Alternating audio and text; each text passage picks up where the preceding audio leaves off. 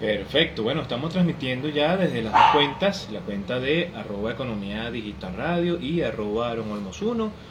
Hoy domingo 21 de febrero del año 2021, quien les habla, Aaron Olmos, economista, docente investigador universitario, locutor certificado CB 6940, dándole la bienvenida pues, a este programa número 119 de Economía Digital Radio. Transmitiendo desde la ciudad de Caracas, de mi casa, como ha sido costumbre desde que inició la pandemia, hace ya casi un año. Estamos al día 345 desde que ese evento ocurre y se asume pues la situación de distensión en Venezuela, eh, distanciamiento físico y social, ¿no? Como se le dio a llamar a esto, Lo cierto es que, bueno, pues el día de hoy vamos a, conversar bastantes cosas bien interesantes en esta hora que mm, siempre tenemos los domingos para aquellos que deseen siempre seguirnos en vivo o escucharnos luego ¿cómo se llama?, en diferido. Eh, recordando que siempre, bueno, salimos entonces en nuestro canal en YouTube, quedamos en Instagram TV, de la cuenta de arroba 1, de la cuenta de Economía Digital Radio. También el contenido como sonido, como podcast, se lleva entonces a anchor.fm y queda entonces después dispuesto en seis plataformas de podcast. O sea, la información está allí, yo siempre trabajo para el que me quiera escuchar, ¿sí? Así que bueno, pues bien contento de eh, tenerlos ustedes el día de hoy. recordando nuestras redes sociales, las redes sociales Economía Digital Radio, arroba Econ Digital R, esto es en, Twitter, Economía Digital Radio en Instagram y evidentemente nuestro canal en YouTube, Economía Digital Radio, recordando también que salimos por Spotify, Anchor FM, Breaker Radio, Radio Public y Google Podcast y me falta uno más, siempre se me olvida uno, pero bueno, seis plataformas de, podcast a través de las cuales estamos saliendo. De igual manera, mis redes sociales, las redes sociales de Aaron Olmos, su servidor por acá. En, Twitter me pueden encontrar como arroba Olmos. En Instagram como arroba Olmos 1. Recuerden que también tengo un canal en YouTube. Ustedes colocan en YouTube Aaron Olmos, economista Aaron Olmos, y allí les aparece con toda la información que eh, audiovisual y sonidos, cuál es, bien sea una conferencia, un evento, una entrevista, una participación en alguna actividad de formación, bueno, toda esa información en la medida que me llegue a la mano, evidentemente yo la pongo a disposición de ustedes por allí, por esa vía, ¿sí? Bueno, pues el día de hoy vamos a, como siempre, pues a, señalar y a recordar el, el, tema del evento COVID. La gente miraba, vieron, ya estás fastidioso, chico, todos los domingos abres el programa hablando de eso no, chicos, yo sé que hay COVID y todo esto. Mira, pero parece que a la gente se, le está olvidando, ¿no?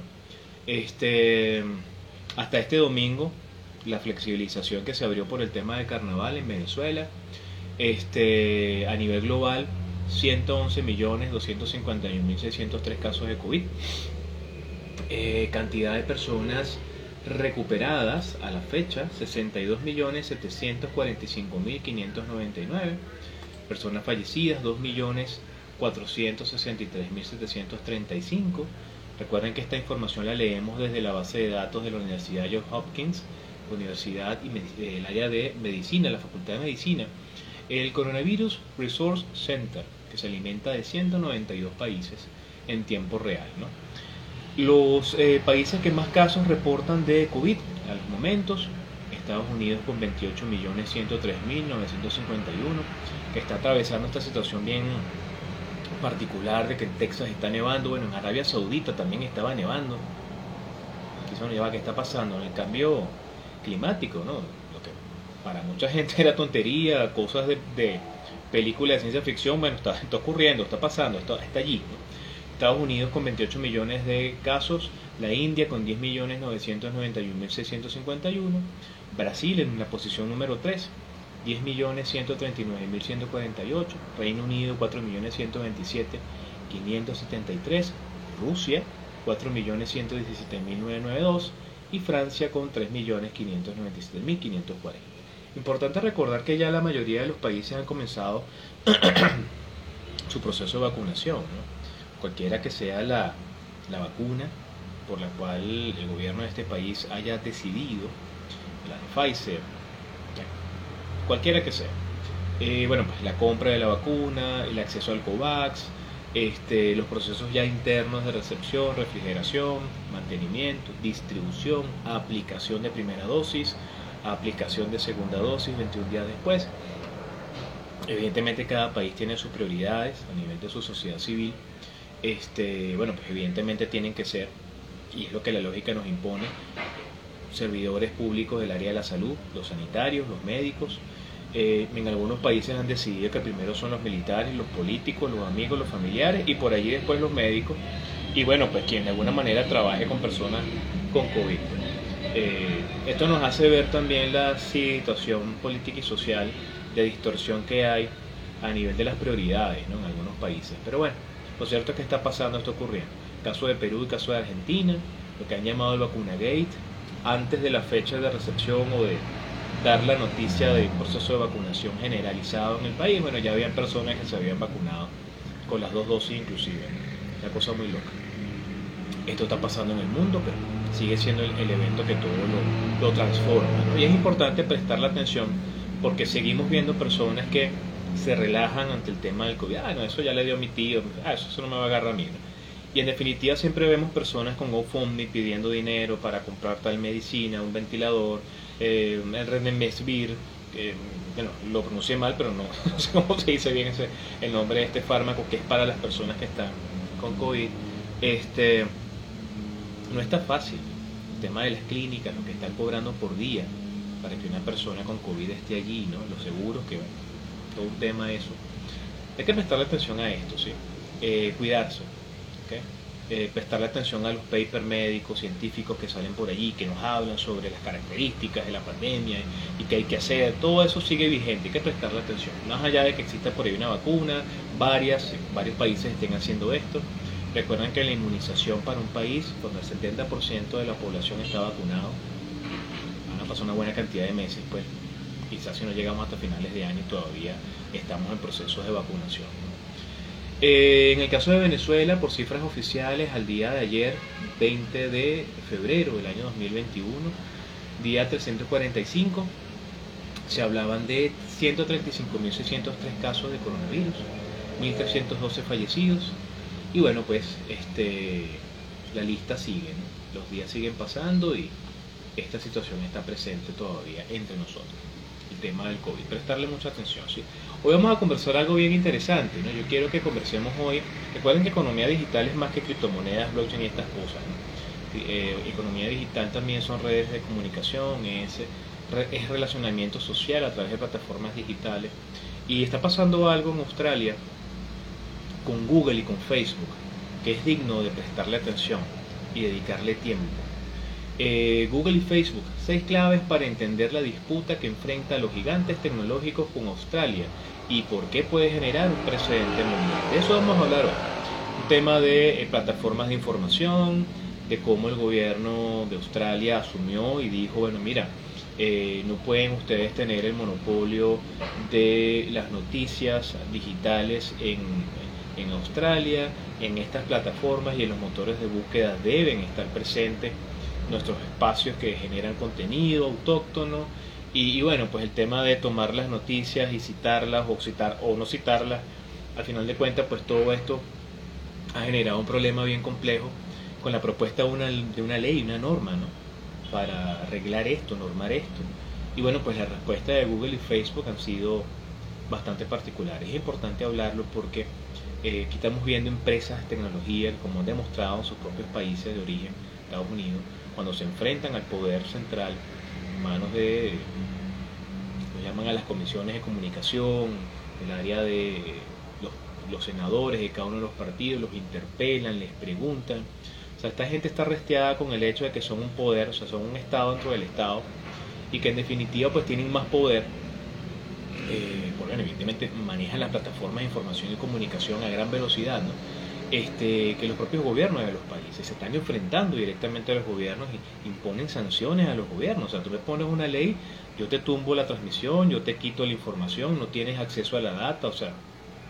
Entonces, hay que prestarle atención a esto, ¿no? No por nada, en algunos países están asumiendo, eh, bueno, sobre todo en Estados Unidos, inicialmente, Estados Unidos de América, asumiendo el hecho de que, bueno, que son monopolios tecnológicos que no deberían existir con las características y el poder que tienen.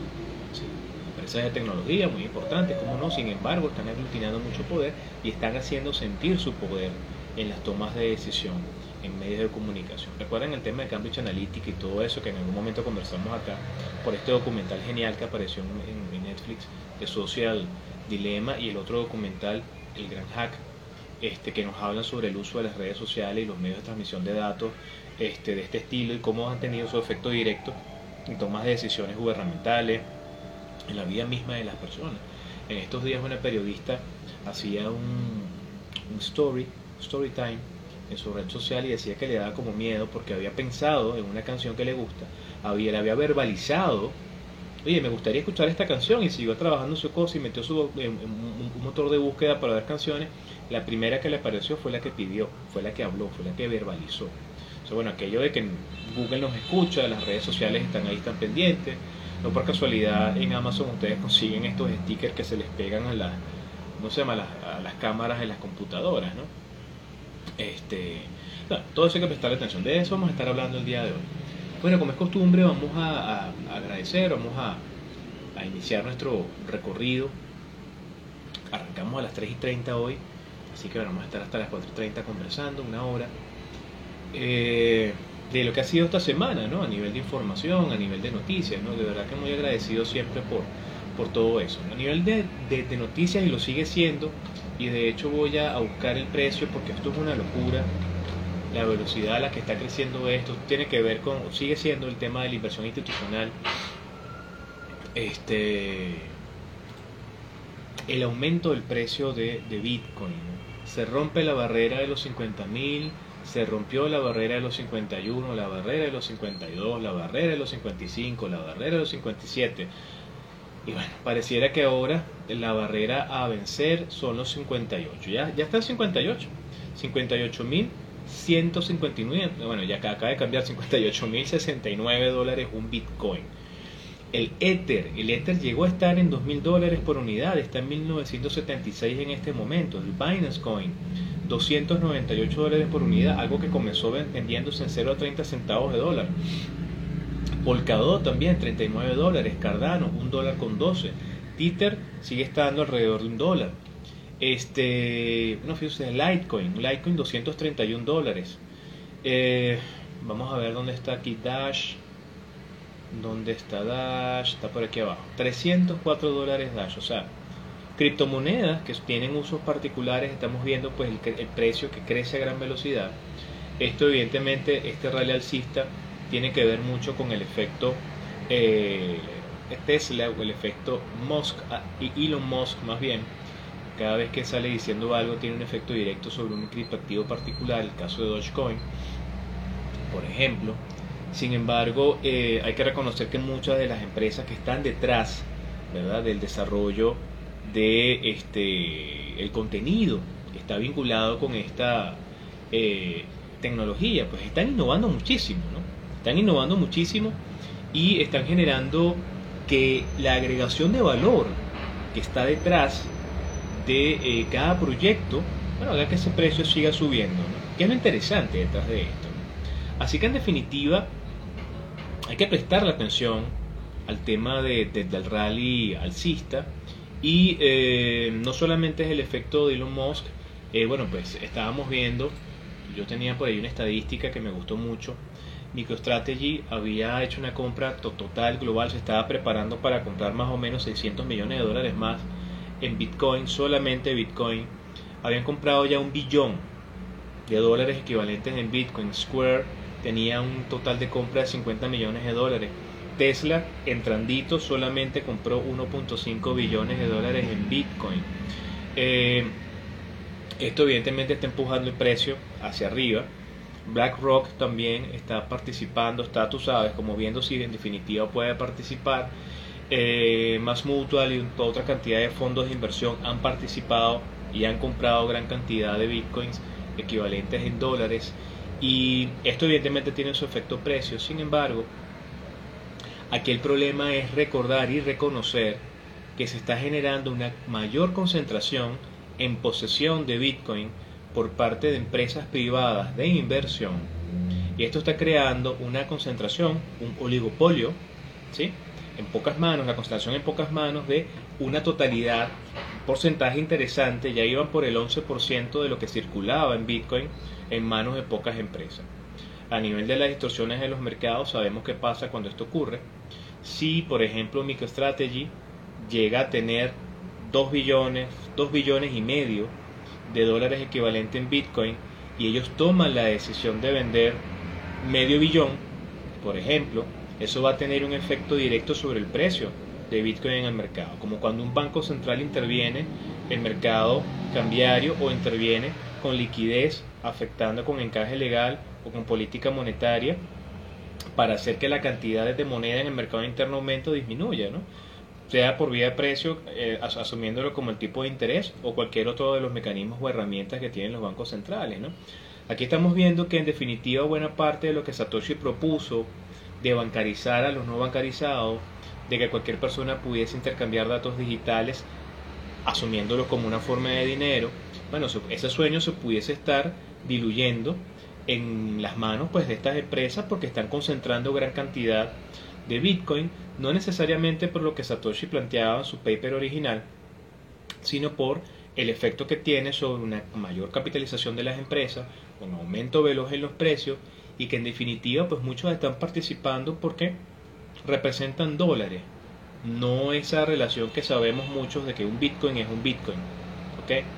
Y lo interesante que está detrás de esto, bueno, otra vez, es el tema de eh, la pérdida de esa idea originaria que está detrás del trabajo de Satoshi Nakamoto. ¿no? Entonces es importante prestarle atención a esto. El precio sigue subiendo. Ahorita está Bitcoin 58.150 y el Ether un millón, bueno, un millón, 1973 dólares por unidad.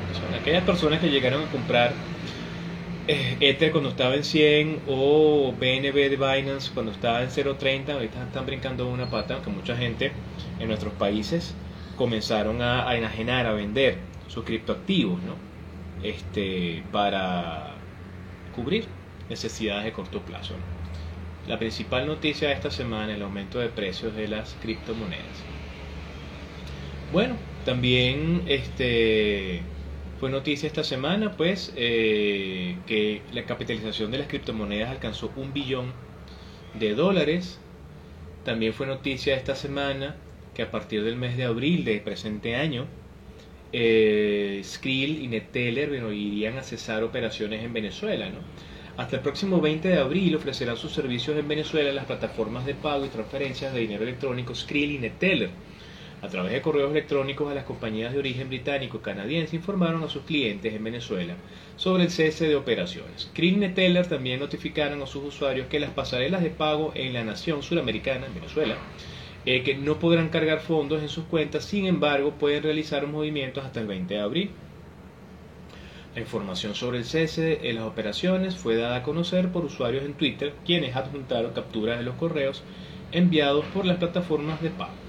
Testimonio de un venezolano que utiliza Skrill, dice el emprendedor venezolano, confirmó a esta fuente que estamos leyendo, que es Morocota, la recepción de los correos electrónicos. Indicó que tiene dos años trabajando con las plataformas y que en ese lapso recibió la remuneración de sus teletrabajos por esa vía, ¿no? porque en principio es una forma de que todos los freelancers o los que hacen economía aquí, simplemente personas que no tienen forma de tener una cuenta afuera, bueno, puedan hacer actividades y sean remunerados por allí.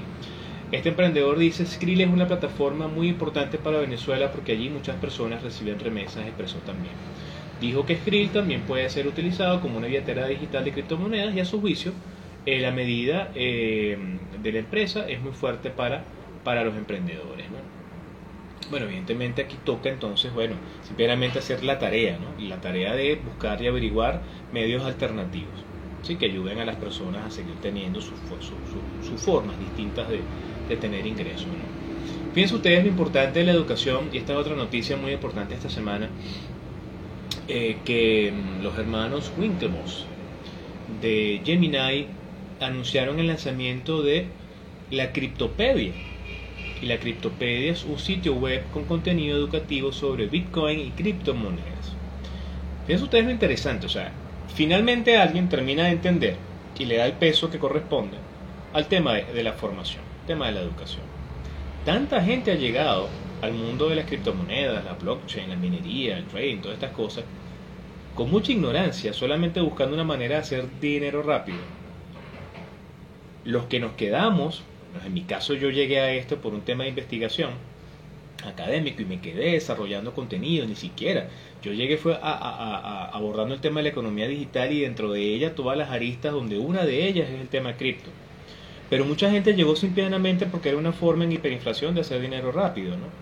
Y los que llegaron y se quedaron y entendieron la importancia de esto y se agregaron valor siguen estando y, han aprendido y han evolucionado y han crecido en el ecosistema, pues entendiendo las diferentes aristas que hay. Los que nunca quisieron agregarse valor, bueno, quizás salieron con las, tablas en la cabeza, ¿no?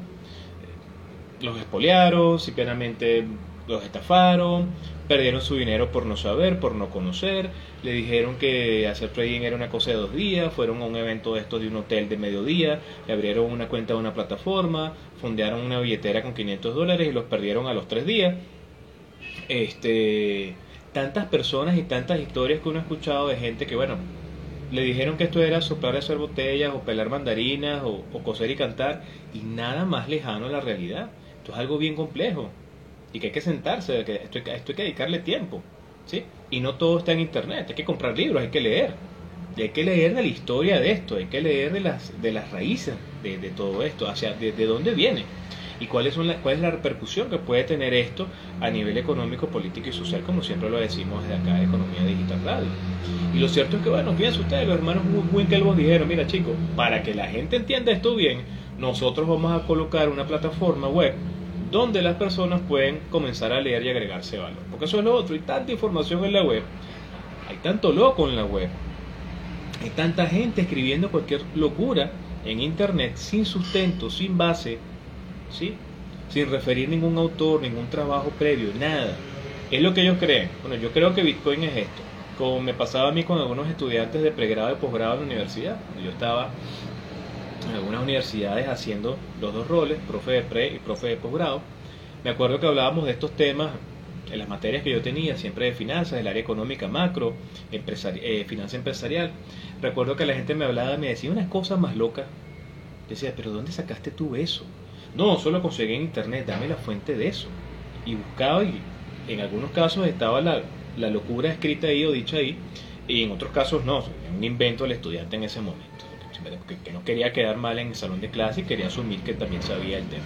Sobre que nadie es experto en esto. Y fíjense que, los hermanos Winklevoss están asumiendo el hecho de formar. Eso me parece genial y yo lo aplaudo. Eh, muchos autores que consultar, mucho, mucha información que leer, libros que leer.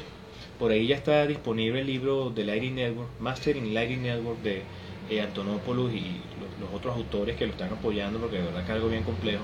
Con 60 dólares cuesta ese libro. y bueno, uno se pregunta, oye, vale, ¿lo compraré? Bueno, hay que ver, ¿no? sobre todo con este tema de las plataformas.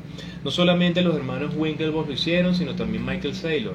Michael Saylor preparó de MicroStrategy, Michael Saylor preparó un, un, playbook, un documento, este, para hacérselo llegar a otros empresarios a otros CEO de empresas de inversión, este, bueno, para que entiendan desde la visión de un empresario orientado al tema de las inversiones, ahora metido de cabeza en el mundo cripto, en el mundo Bitcoin, eh, ¿qué es eso?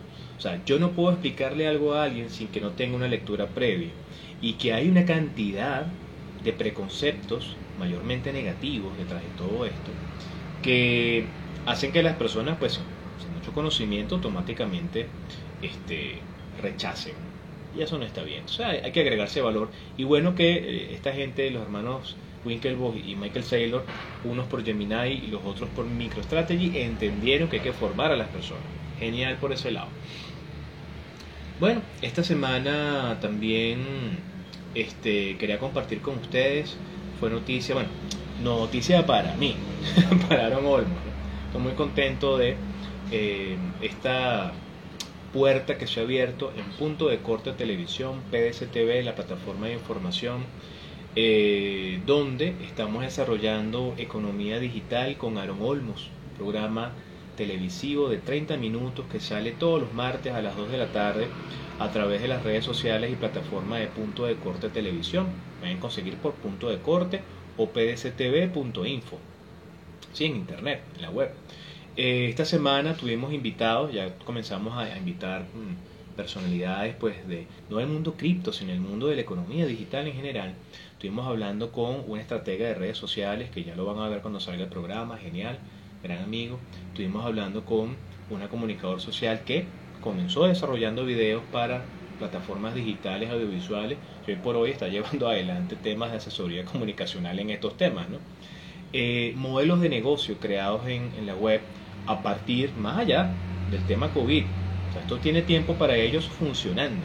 ¿Y qué es lo interesante? Lo interesante es que para muchos de ellos esto tiene tiempo ya ocurriendo. ¿sí? Así que bueno, en definitiva ya tenemos por allí varios programas. Esta semana vamos a grabar el día martes y el día viernes otra vez eh, más programas para que sigan saliendo con esta frecuencia semanal todos los martes a las 2. Los invito realmente a que, a que los vean. Entren en punto de corte, busquen allí eh, punto de corte en internet, en el canal de YouTube, punto de corte también, y busquen allí toda la programación y busquen entonces los programas de economía digital con Aaron Olmos. Eh, agradecido también a aquellos medios que han abierto sus puertas para generar contenido. Agradecido con eh, la periodista Fabiana Ortega. De verdad que súper chévere conversar con ella. Me sentí muy bien conversando con, con Fabiana. Un trabajo especial que apareció en el diario. Apareció el día de ayer. El día de ayer apareció en el diario. Este se llama Venezuela, de la escasez de bolívares al país multimoneda. Y me parece genial, de verdad, estuvimos hablando largo y tendido, como una hora, estuvimos hablando este, y mira, es bien interesante cómo de esa conversa y toda la información que levantó Fabián en las calles y consultó con personas, entrevistó gente, salió este trabajo tan agradable. Bien interesante porque es una, es una fotografía de lo que está pasando en Venezuela desde el punto de vista del escenario de la dolarización, de la co-circulación y de la visión multimoneda que tenemos en los, actuales momentos en el país. Bien agradecido con, con Fabiana de verdad por la, por la entrevista. Y también quería agradecer, esto salió hoy, esto está fresquito, esto salió hace unas horas. En Crónica 1, el trabajo de Ariadna García y Alberto Torres. Eh, tuvimos la oportunidad de conversar también largo y tendido y en esta oportunidad hablamos sobre qué es la economía digital y cómo puede avanzar Venezuela en ella. Un trabajo también de investigación bien interesante que hicieron los muchachos, bien chévere quedó. Yo estoy muy contento de verdad de estas invitaciones a conversar estos temas, bueno, porque como ustedes saben es lo que yo vengo trabajando de 6, 7 años a la fecha, este, y hoy por hoy ver y entender el nivel, la profundidad a la que está llegando esto, un país como el nuestro, más allá de la pandemia, porque esto era algo que tenía que ocurrir, porque un tema de eh, innovación, pues, de los medios de pago. Oye, mira, interesante ver la velocidad a la que va. Bueno, ya para entrar en, en materia de lo que vamos a conversar el día de hoy, se acuerdan que les había dicho que íbamos a hablar del tema de Facebook y eh, Google, ¿no? Con, los medios de información y comunicación en Australia, porque esto hay que prestarle atención. Vamos a leer esto que sale de BBC News. Eh, es un artículo bien extenso, esto es del 19 de febrero, de hace que dos días. En fin, es ustedes, ¿no? Yo les había leído el título, el título del artículo, dice Google y Facebook seis claves para entender la disputa que enfrentan a los gigantes tecnológicos con Australia. Y la cosa dice así, ¿no? Dice, la disputa entre el gobierno de Australia con Google y Facebook ha despertado el interés de todo el mundo. Un proyecto de ley, el primero en su tipo en el mundo, busca que los gigantes tecnológicos paguen a los medios de comunicación por difundir sus contenidos de noticias. Entonces lo que otrora ocurría era que estas plataformas de información o cualquier persona en, Google, eh, perdón, en Facebook, red social y en Google como plataforma de, eh, como motor de búsqueda en principio, luego plataforma también de información, porque uno busca por allí, generalmente todos los links te llevan a sitios web donde puedes conseguir la información de manera geolocalizada o regionalizada, porque recuerden que cuando hacemos búsquedas en internet lo estamos haciendo por regiones, estamos haciendo en el país en el que nosotros nos encontramos, los que han tenido la oportunidad de, de viajar, por ejemplo, eh, ustedes son unos frikis que están trabajando siempre en su computadora, eh, tienen como navegador Google Chrome y les aparece, por lo menos en nuestro caso, Caracas, Venezuela. Yo que estoy en Caracas, Venezuela, está el centro, no sé qué, ah, chéverísimo.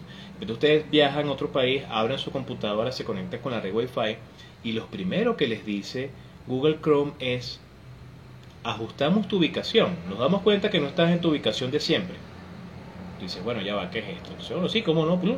Automáticamente allí se regionaliza la búsqueda que tú vayas a hacer. Ya lo que tú buscas en, tu Google de, Venezuela eh, no va a ser lo mismo, va, vas a hacer información del país en el que estás. Igual pasa con las redes sociales.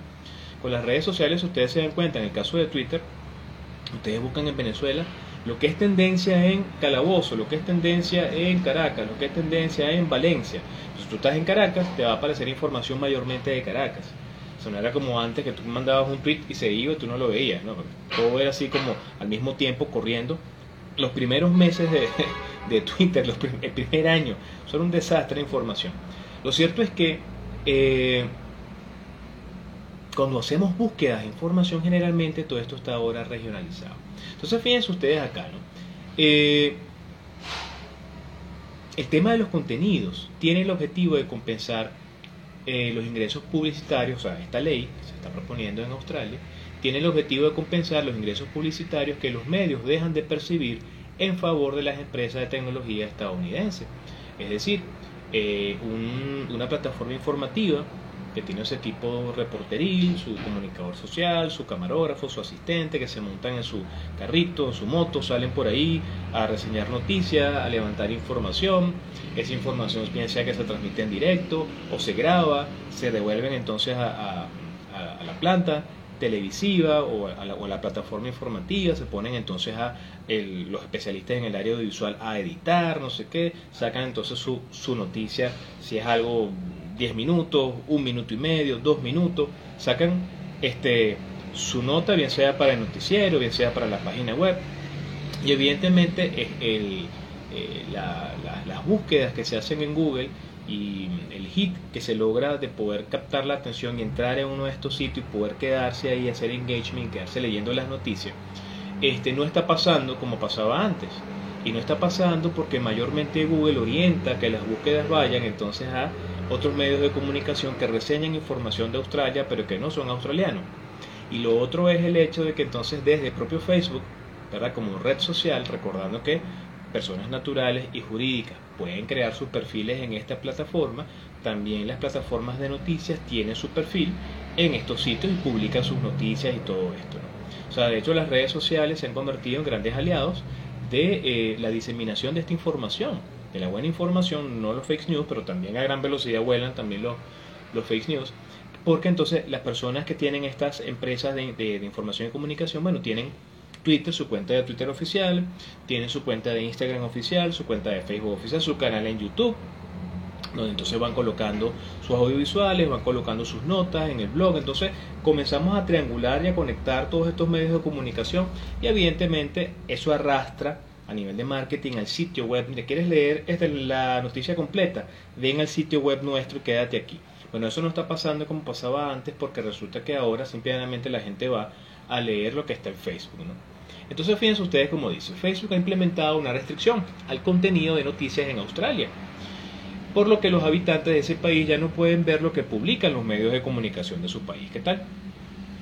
Google en un principio amenazó con dejar sin sus servicios a los australianos, aunque en los últimos días ha llegado a acuerdos con varias empresas de medios locales. Entonces, ¿cuáles son las claves que dice ese mundo que hay que entender para, para ver este problema? O sea, convertido en un problema bien, bien grande. ¿no? Lo primero, lo que le inició todo, durante mucho tiempo en diferentes partes del mundo ha habido preocupación por el dominio del mercado de las noticias de las empresas de tecnología, en detrimento de los medios de comunicación. ¿sí? Entonces el tema de que este, bueno, se informa más la gente por Twitter, por Instagram, por YouTube, por... Eh, eh, ¿cómo se llama? Por Facebook inclusive, que ir yendo directamente al sitio web de la, de la ¿cómo se llama? De la, de la empresa de, comunicaciones. O, de noticias. Este, como en muchos otros países, Google es el motor de búsqueda dominante en Australia y el gobierno ha descrito su servicio como una utilidad casi esencial. Tanto es así que hoy por hoy, lo vimos en Venezuela en el 2019, cuando se fue la luz en Venezuela, mucha gente decía, no puedo trabajar, y no puedo trabajar porque no tengo internet, no tengo cómo buscar información. Y de repente tienes una biblioteca llena de libros, y la gente como que se le olvida que sabe leer y, puede hacer citas y hacer resúmenes, ¿no? O sea, estamos tan acostumbrados que todo está en internet que si no tenemos energía eléctrica o no tenemos internet o nos suspendieron el servicio, nos cortaron el acceso a un sitio web, bueno, prácticamente la gente dice que no puede trabajar. Un, elemento esencial se ha convertido en nuestras vidas. Fíjense ustedes lo importante de esto. Con poca competencia en el mercado. No hay eh, un Internet 2 o Internet 3 o Internet 5 que si se apaga uno se enciende el otro y, feliz de la vida. O sea, básicamente esta empresa se ha convertido en ese monopolio, motor de búsqueda. Recuerden que el primer motor de búsqueda, eh, Google, y el segundo motor de búsqueda del planeta, YouTube. Si no está en Google, tú buscas en YouTube un tutorial a ver si ahí aparece información. Las redes sociales son también una fuente clave de información, lo estábamos diciendo ahorita, ¿no? Generalmente las, eh, los sitios web de información, de noticias, tienen sus redes sociales y a través de ahí van calendarizando, van programando, simplemente van colocando información o transmitiendo en directo con el apoyo de algunas herramientas audiovisuales, como es el caso de Twitter con Periscope, que sabemos que hasta finales de marzo va a estar por ahí en funcionamiento. No sé qué herramienta vayan a colocar ahora, pero lo cierto es que se convierte en algo esencial para informar, para saber, para transmitirlo. Según un informe de 2020 del Instituto Reuters, el 52% de los australianos dijeron que utilizan las redes sociales como fuente de noticias. Eh, quizás allá en Australia no tienen la situación que tenemos acá nosotros en Venezuela, el tema de la autocensura de muchos medios, el tema de que dejamos de ver quizás estos programas de investigación geniales que existían en Venezuela, donde el periodista con su equipo se aventuraba y se iba hasta las profundidades de repente de una situación, un barrio, una empresa, periodismo investigación. O sea, lo hemos dejado de ver, Básicamente vemos que en Venezuela las noticias son muy llanas y muy planas, ¿no? Evidentemente siempre hay una línea editorial, siempre hay una ideología detrás de todo lo que se hace eh, en, en, temas de redes sociales. ¿no? Hay medios de comunicación que están orientados hacia un lado, hacia otro. Hay algunos que tratan de ser parciales, pero eso es muy difícil. En definitiva, hay que mostrar información desde varios puntos de vista, o sea, del crisol de posibilidades que hay con respecto a la noticia. ¿no? Y lo interesante de esto es que las redes sociales se han convertido en elementos fundamentales para informarse para todo el mundo. Como lo decía, quizás en Australia no pasa lo que pasa en Venezuela, que los medios nuestros tradicionales de toda la vida, bueno, prácticamente ya no informan como antes. Entonces comenzamos a seguir a comunicadores clave. En el área de la salud, entonces buscas al especialista de tal cosa que tiene sus redes sociales y tiene el detalle de colocar todo, todas las semanas o interdiario un mensajito o una información o algo interesante que te ayuda a saber cuál es el estado del arte de esa área. Igual pasa en el área de la política, igual pasa en el área de la ciencia, igual pasa en el área de la economía. Eh, por lo menos yo que soy economista, habrá gente que me seguirá a mí. Mira, Aaron dijo tal cosa, qué interesante, los que les gusta el tema de la economía digital y la línea de información que yo manejo, y lo que yo investigo y lo que publico. Porque al final de cuentas cada persona hace curación de contenido y publica en sus redes lo que considera. Lo interesante es que ahora quienes están informando, bueno, son los ciudadanos. ¿sí? Y es interesante entender que se han comenzado a perfilar comunicadores claves en diferentes áreas, que las personas prefieren seguir a esos comunicadores quizás más que al propio medio de comunicación.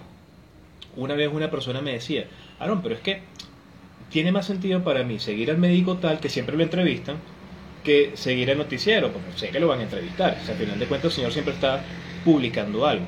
Pasa con el político, pasa con el analista, pasa con el economista, pasa con el especialista tributario y mucha gente lo que hace es que siguen a estas personas, que inclusive muchas de ellas han asumido, algunos hemos asumido el tema de la marca personal y entonces nos hemos aventurado quizás a, a crear un blog o un sitio web o una página web donde estamos constantemente colocando información, indicadores, cifras, datos, puntos de vista, análisis y eso la gente lo agradece mucho. Entonces al final de cuentas ya las redes sociales se han convertido en un espacio privilegiado para la búsqueda de información. Pero tenemos que buscar bien información, ¿verdad?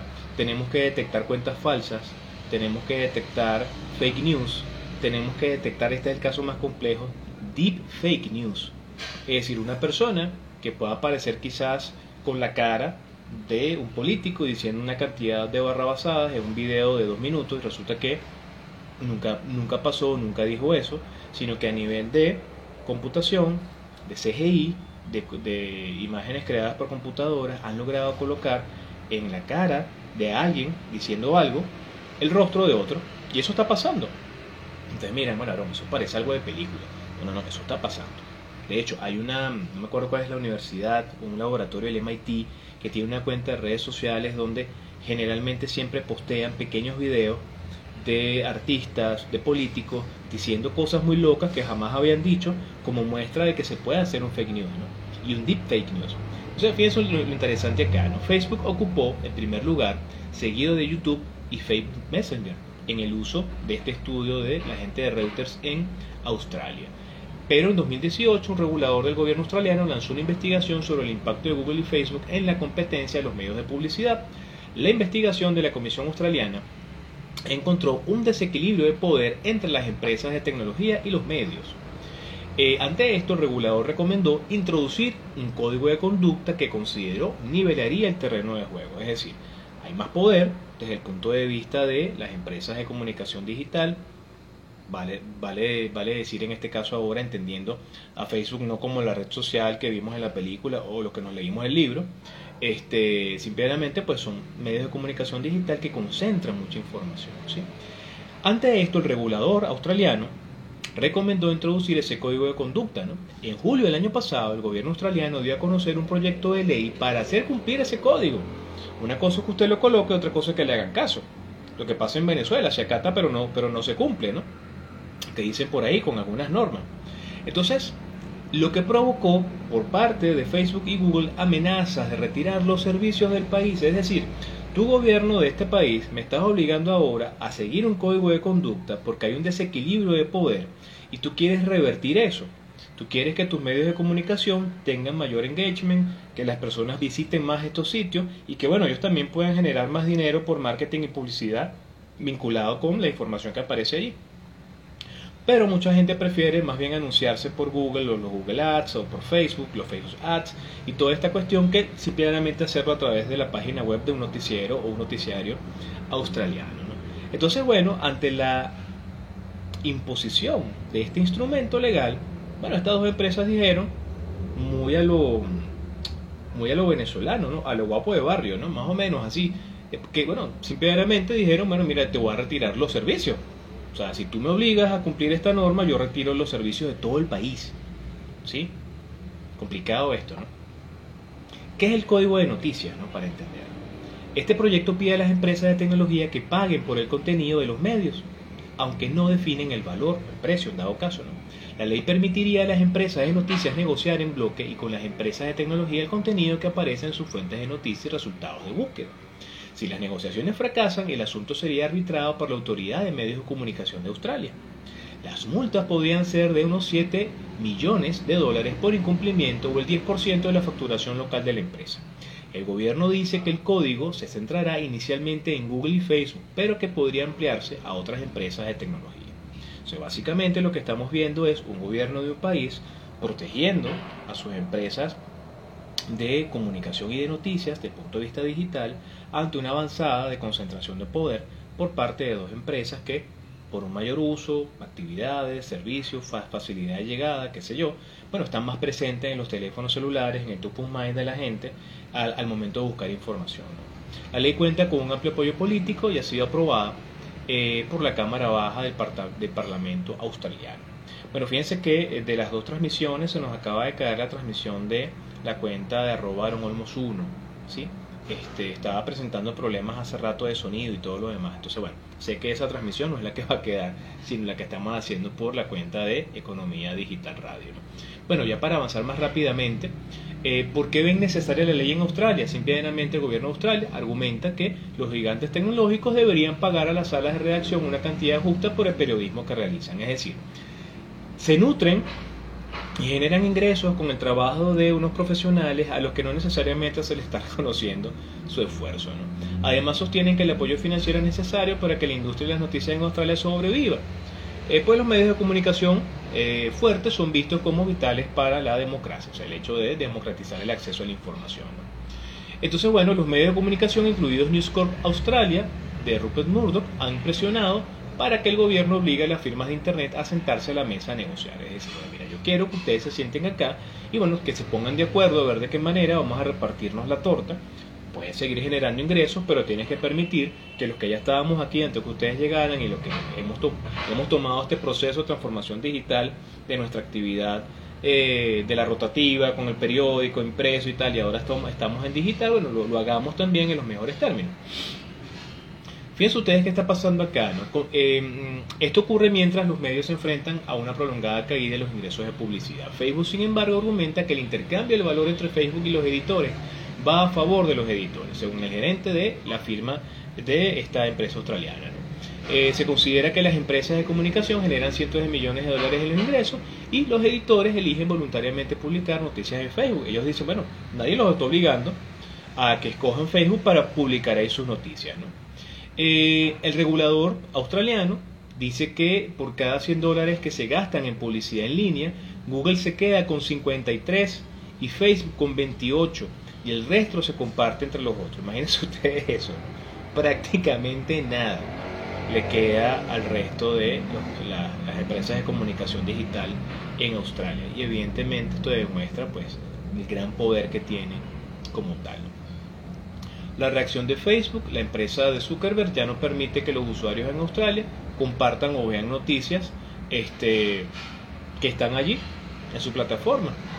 Entonces, bueno, eh, ellos dicen que la ley que proponen en Australia malinterpreta fundamentalmente la relación entre Facebook y los editores. O sea, no es que ellos no, no quieren reconocer su trabajo y que no le quieren pagar. Pues. Pero fíjense ustedes esta relación, ¿no? Google se queda con 53 dólares de cada 100, Facebook con 28 de cada 100 y el resto, ¿verdad? Este es lo que le queda a los empresarios australianos que están haciendo esta actividad de publicidad por allí, ¿no? Complicado. La respuesta de Google fue un poco diferente. Eh, había amenazado con eliminar el motor de búsqueda de Australia, fíjense ustedes, ¿no? Guapo de barrio. Bueno, chicos, me vas a imponer la ley, te quito el servicio. Pues no hay motor de búsqueda para, para Australia, nada más y nada menos. Pero ahora dice que acordó pagar a News Corp de Rupert Murdoch por el contenido de los sitios de noticias eh, generados allí. Es decir, bueno, mira, yo te voy a pagar por el contenido de noticias que proviene de Australia y que se muestra a través de eh, mi motor de búsqueda. Complicado eso, ¿no? ¿Podría sentar un precedente mundial? Bueno, pues sí. Y esto es un poco lo que en definitiva están tratando de hacernos ver. Y es la razón por la cual, antes de hablar de cualquier otro tema, quería hablar de este tema con, con ustedes el día de hoy, ¿no? Fíjense ustedes el poder que están tomando las empresas tecnológicas.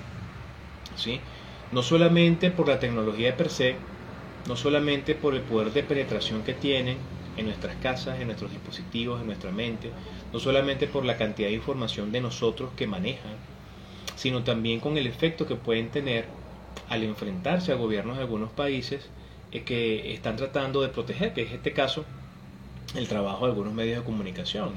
De alguna manera, si esto no pasa y sigue esta tendencia, bueno, puede ser que estos medios de comunicación en Australia desaparezcan porque nadie los visita, nadie los ve, no hay hits, no hay engagement, no hay nada, nadie va a querer publicitar en un sitio que no lo ve nadie.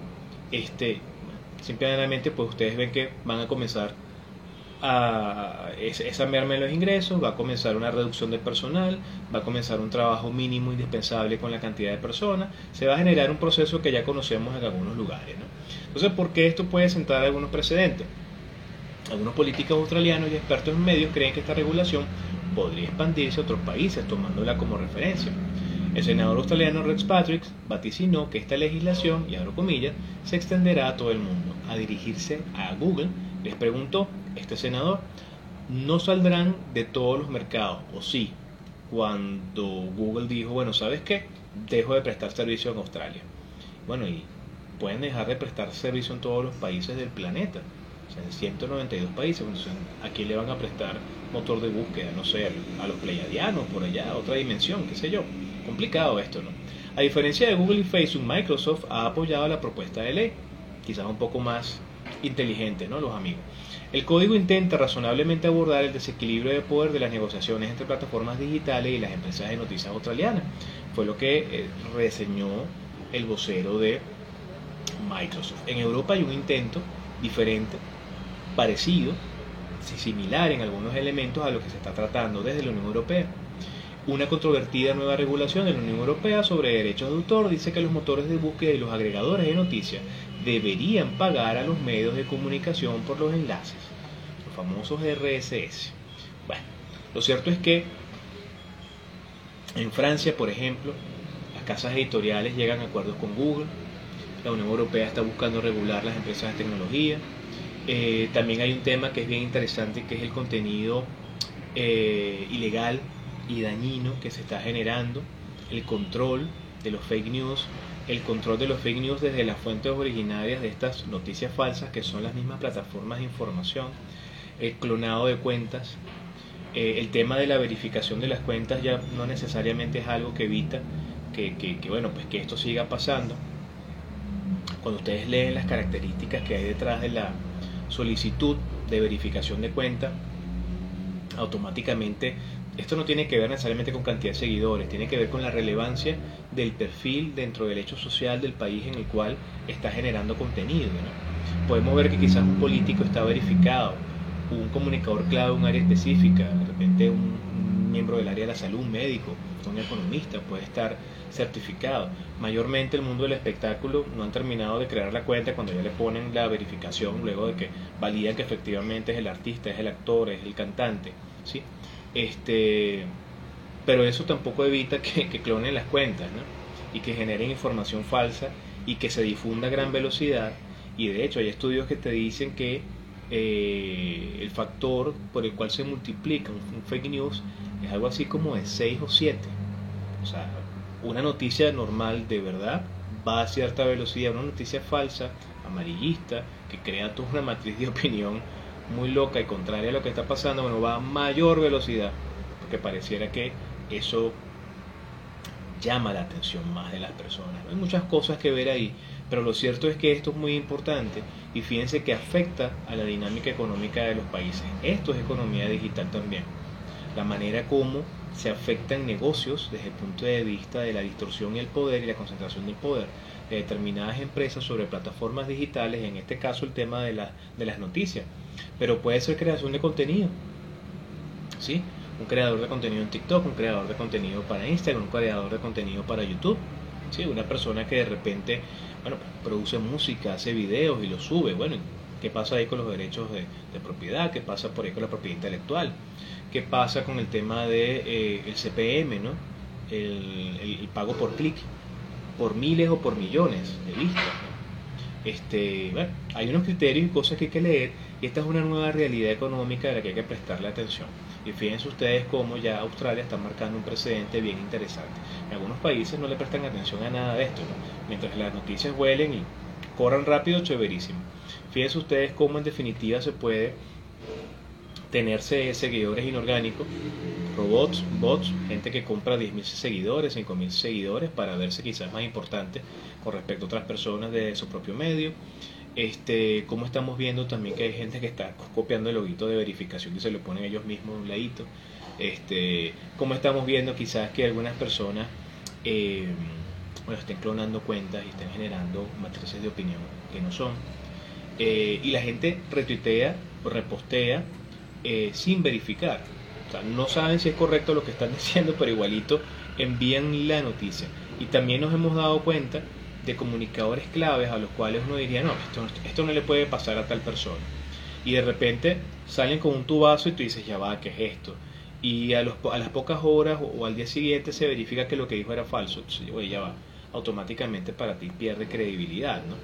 Y entonces inclusive se le dejan de seguir cualquier cantidad de personas, miles de personas, porque todo es automático. El tema de las redes sociales es muy democrático.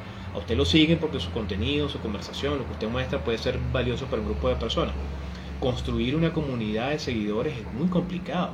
Mantener esa comunidad de seguidores contenta con información valiosa y en plena comunicación es difícil. Perder parte de esa comunidad es muy rápido, eso es como el chasquido de Thanos, ¿eh? así, rapidísimo. Meta la pata una vez, equivóquese una vez para que usted vea.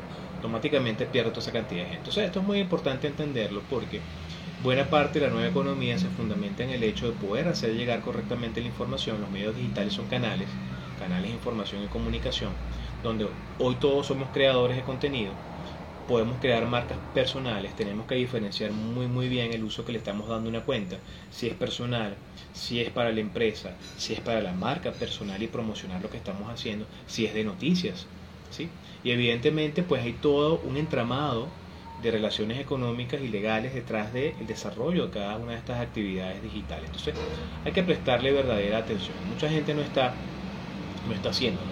Piensen un poquito cuando descarga un aplicativo al teléfono y mm, cuando ese aplicativo le descarga un disclaimer o un documento que hay que leer. Casi nadie se, se lo lee. scroll, scroll, scroll, sí, sí, sí, sí, sí, no importa qué fue lo que yo le dije, ¿me permite tener acceso, tener acceso a tu ubicación? Claro, sí, perfecto, a tus fotos, dale también, a tu lista de contactos también, a tu vida, perdón, dale, todo perfecto, ajá, pero déjame descargar esto. El tema de las cookies para las computadoras, ¿no? O sea, hay, hay sitios web que te preguntan, mira, este, quieres entrar en este sitio, pero tenemos una política de cookies, ¿la quieres leer? La gente sí, ok, dale, y no la leen y dale para adelante, ¿no? Y esos cookies quedan ahí, y esa información cruzada queda allí, ese tomar información de los dispositivos queda allí. Entonces, en definitiva, hay que prestarle mucha atención a esto. Las empresas de tecnología, como no, han creado plataformas de productos muy interesantes para nosotros, sin embargo, también han acumulado mucho poder con el paso de los años, ¿ok? Prestarle mucha atención. Así que bueno, de verdad que me encanta esto que hemos conversado el día de hoy. Esto también es economía digital, más allá del precio del Bitcoin. Este impacta directamente sobre la realidad de muchas personas, sobre todo el hecho de las noticias en los países. Imagínense ustedes que una empresa te diga, ¿sabes qué? Te quito internet pues completico, sin, que no me gusta eso que me acabas de, proponer. Un momentico, ya va, ¿quién es usted? O sea, aquí hay un país con una legislación, unos poderes y una cosa. Entonces, una empresa de un país X asume pues que tiene más, más poder. Cuidado con eso, prestarle atención. Bueno, fíjense, entonces hasta acá lo vamos a acompañar el día de hoy en Economía Digital Radio, nuestro programa número 119. Muy contento de verdad de poder haber tratado este tema. Lastimosamente la transmisión por la otra cuenta por alguna razón se, se, se, detuvo. Me pasó lo mismo la semana pasada, no sé si quizás es el dispositivo, es el teléfono, tendría que revisarlo bien, pero lo cierto es que gracias a Dios tenemos el plan B y el plan B es la cuenta originaria de Economía Digital Radio. Así que bueno, sigamos trabajando por la Venezuela que todos queremos, vamos a estar atentos a las noticias de lo que está pasando en el escenario digital y cómo nos afecta, tengamos el compromiso de agregarnos valor, desarrollar competencias digitales para entender mucho mejor todo esto que nos está pasando y nos vemos entonces el próximo domingo en la emisión número 120 de Economía Digital Radio. Nos vemos la próxima semana.